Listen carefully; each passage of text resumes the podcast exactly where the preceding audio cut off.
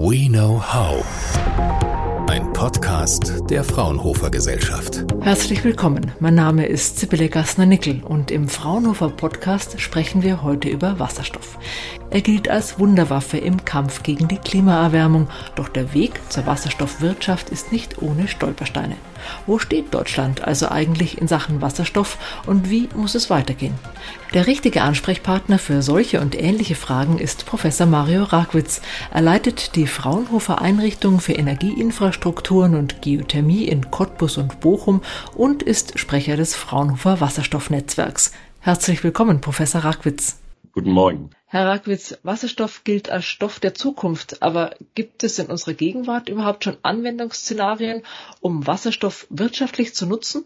Ja, wir nutzen Wasserstoff heute bereits in der chemischen Industrie in einer ziemlichen Breite. Etwa 57 Terawattstunden Wasserstoffbedarf wird heute schon bedient in Prozessen wie beispielsweise der Ammoniakproduktion. Allerdings wird Wasserstoff eben heute in erster Linie äh, als grauer Wasserstoff basierend auf Dampfreformierung von Erdgas in erster Linie hergestellt.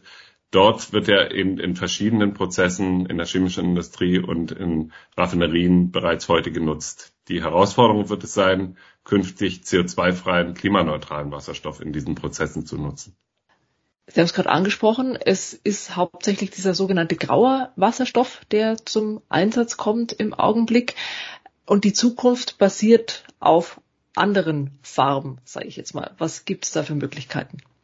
Ja, hier ist insbesondere der grüne Wasserstoff zu betonen und zu erwähnen, in dem Wasserstoff auf Basis erneuerbarer Energien basierend auf Elektrolyse produziert wird. Das heißt, wir erzeugen erneuerbaren Strom und dieser wird dann durch die Elektrolyse basierend auf der Aufspaltung von Wasser eben zu Wasserstoff transformiert.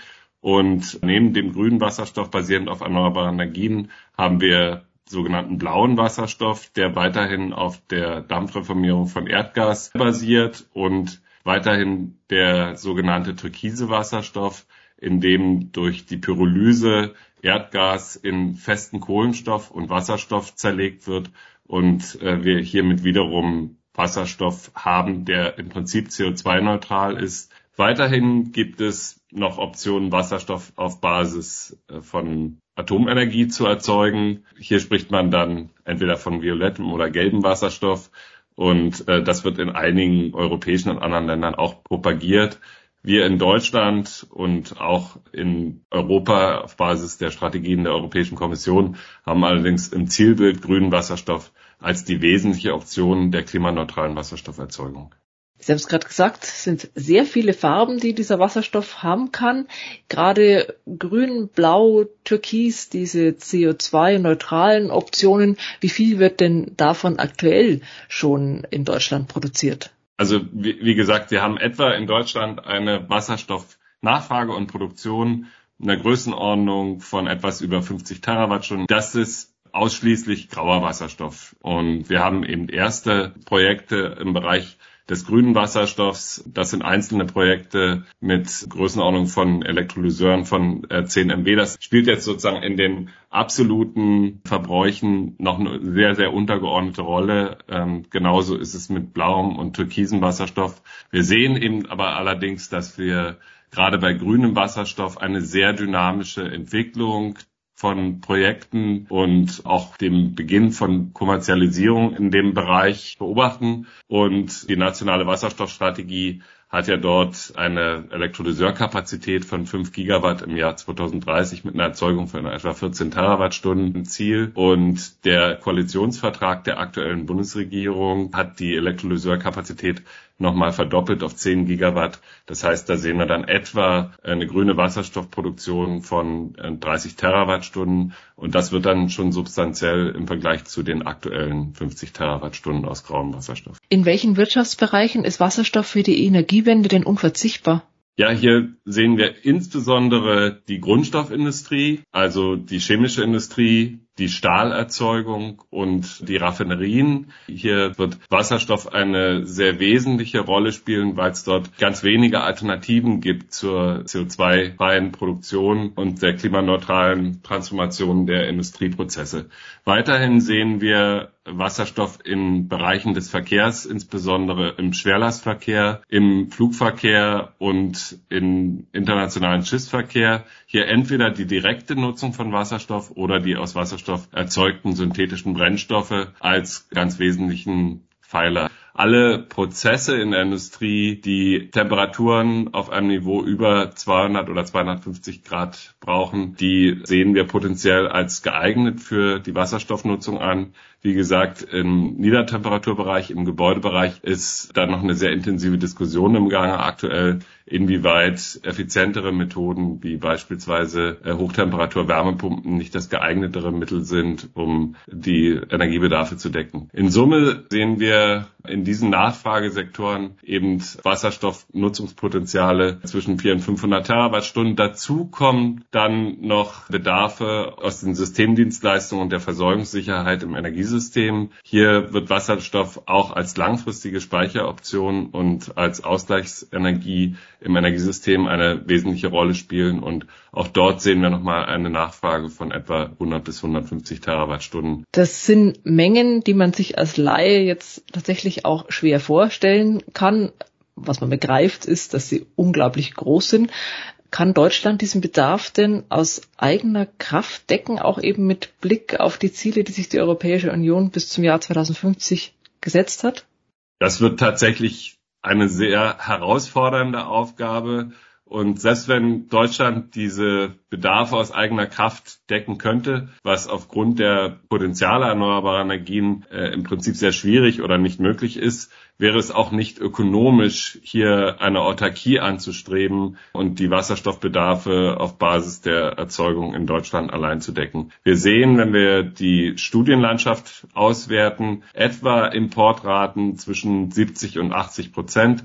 Das heißt, wir sehen langfristig, dass Deutschland etwa ja, ein Viertel der Wasserstoffnachfrage auf Basis heimischer Erzeugung erneuerbarer Energien decken wird und die übrigen drei Viertel aus dem europäischen und nicht-europäischen Ausland importieren wird. Und hier untersuchen wir gerade intensiv mögliche Importrouten und Herstellungsländer für Wasserstoff und die Frage, was letztendlich optimale langfristige Perspektiven für den Wasserstoffimport nach Deutschland und Europa sind. Und hierbei spielen sowohl technische, ökonomische als auch langfristig geostrategische und politische Erwägungen eine zentrale Rolle. Was steht denn da zur Debatte? Also welche Länder bringen sich auch schon als Wasserstoffexporteure in Stellung? Wir sehen Bezüglich der Importrouten zunächst Länder der Europäischen Union, die eine zentrale Rolle spielen können, also hier insbesondere in Südeuropa, Portugal und Spanien, aber auch Länder in Skandinavien. In einem nächsten Schritt sehen wir tatsächlich in den Ländern Nordafrikas ein großes Potenzial, beispielsweise in Marokko, aber auch in Nachbarländern wie Algerien und insgesamt im nördlichen Afrika. Weiter darüber hinaus sind im Nahen Osten und in der Golfregion Länder, die sehr gute Potenziale und auch Produktionsbedingungen für grünen Wasserstoff hätten. Äh, zu nennen ist hier beispielsweise Saudi-Arabien, das momentan große Produktionskapazitäten für grünen Wasserstoff und synthetische Brennstoffe aufbaut. Wir sehen also somit, dass wir dort eine größere Diversifizierung von Importrouten für synthetische Energieträger und Wasserstoff bekommen können, als wir das heute für fossile Energieträger Erdöl und Erdgas haben. Herr Professor Rakwitz, eine letzte Frage noch. Sie sind Sprecher des Fraunhofer Wasserstoffnetzwerks und koordinieren in dieser Rolle 32 Institute und deren Arbeit auf diesem Gebiet. Und nicht nur deswegen kennen Sie alle Ecken der Wasserstoffforschung. Welche liegt Ihnen persönlich denn am meisten am Herzen?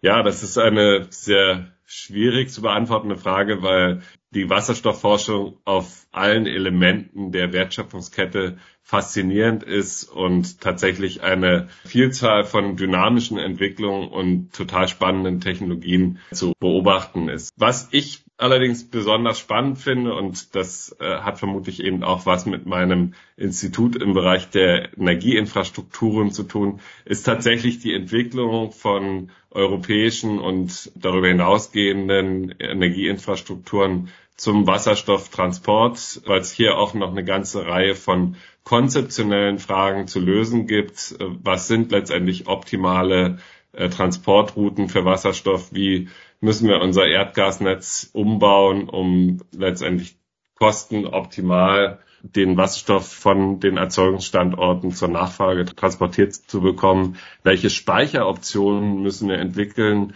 Neben den Kavernenspeichern werden hierbei insbesondere geologische Sporenspeicher eine zentrale Rolle spielen. Insofern kann ich sagen, die gesamte Breite der Technologien der Wasserstofferzeugung, Nutzung und des Transports interessieren mich sehr. Ich habe allerdings aus meiner persönlichen Perspektive ein besonderes Interesse für die Transport- und Speicheroptionen für Wasserstoff. Herr Professor Rakwitz, vielen Dank für das Gespräch und die interessanten Einblicke in die Wasserstoffforschung. Ich danke Ihnen. Fraunhofer. We know how.